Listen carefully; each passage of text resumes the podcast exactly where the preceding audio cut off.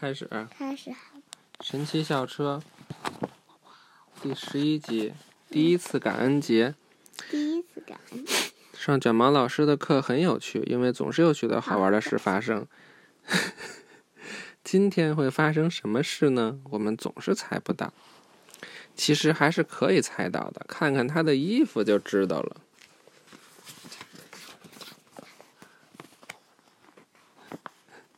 今天我们要筹备一次庆祝会，再现历史上第一次感恩节的情形。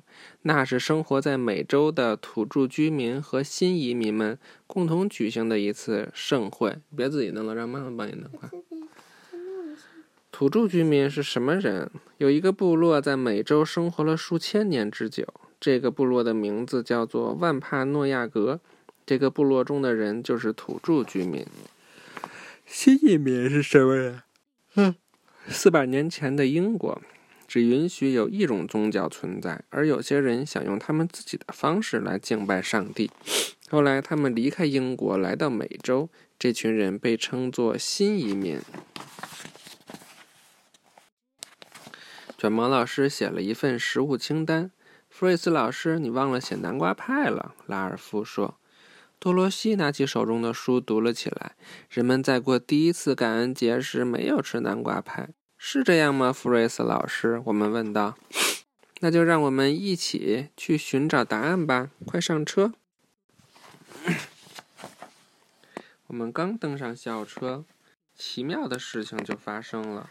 校车突然升到了空中，然后载着我们一下子回到了从前。现在差不多是四百年前。我们飞到了海洋上方，看见了一艘名叫“五月花号”的船，船上载着新移民。瞧，“五月花号”正向美洲方向航行。我们为什么不能在美洲等着它呢？我们也加入吧，卷毛老师说。校车立刻变成了“五月花号”的样子。这段旅途既漫长又艰苦。五月花号上的生活，当时船上非常拥挤，海浪整天把船摇晃的直打转，船上的食物都腐烂了，爬满了虫子，船上的生活一点都不好玩。终于，我们到达了美洲，土著居民看见了坐船来的新移民，但是他们始终躲在树林里没出来。已经是冬天了，新移民建了一座大房子，而我们有房车。他们是新，嗯，还是他们都是新移民。他们都是卷毛老师那班的。整个冬天，新移民都是在饥寒交迫中度过的，食物很少，很多人病倒了，有些人最后没能熬过冬天。终于春天来了，一个大胆的土著居民走过来看望新移民，他的名字叫斯光恩图。斯光恩图年轻时被英国士兵绑架了，他在英国居住期间学会了英语，后来他找机会回到了美洲的家。新移民开始在这片土地上辛勤劳作。嗯斯光恩图教他们种玉米和打猎的方法。我们也帮了新移民不少忙。把鱼放在小坑里，然后撒上种子，鱼可以使玉米长得更好。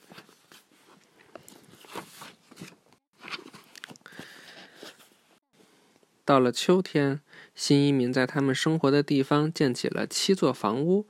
他们收获了很多食物，他们把食物储存起来，以备过冬。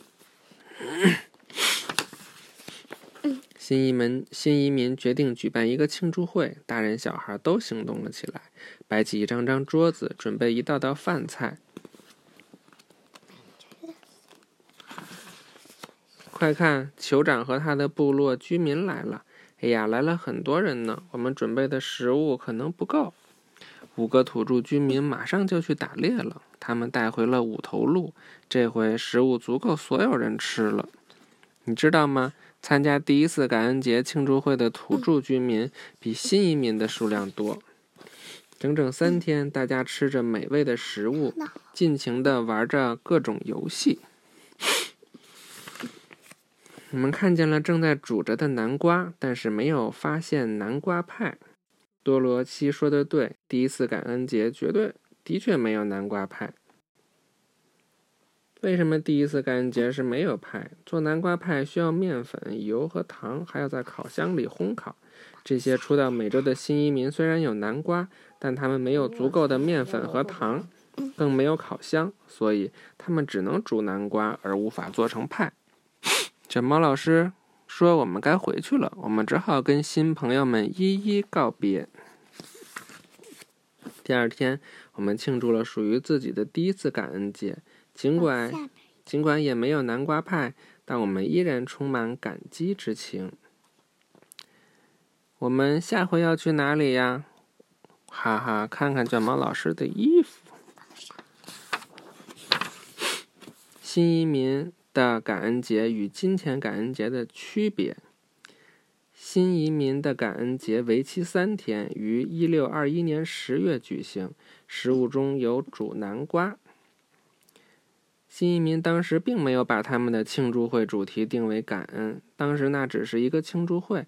他们把感谢上帝的时间放在另外的日子里，在那些日子里，他们不吃不喝，只是祷告。今天的感恩节只有一天，于每年的十一月举行，有南瓜派。现在感恩节的主题变成了感恩。一八六三年，亚伯拉罕·林肯总统将感恩节确定为美国的节日。拜拜，晚安。拜拜，晚安。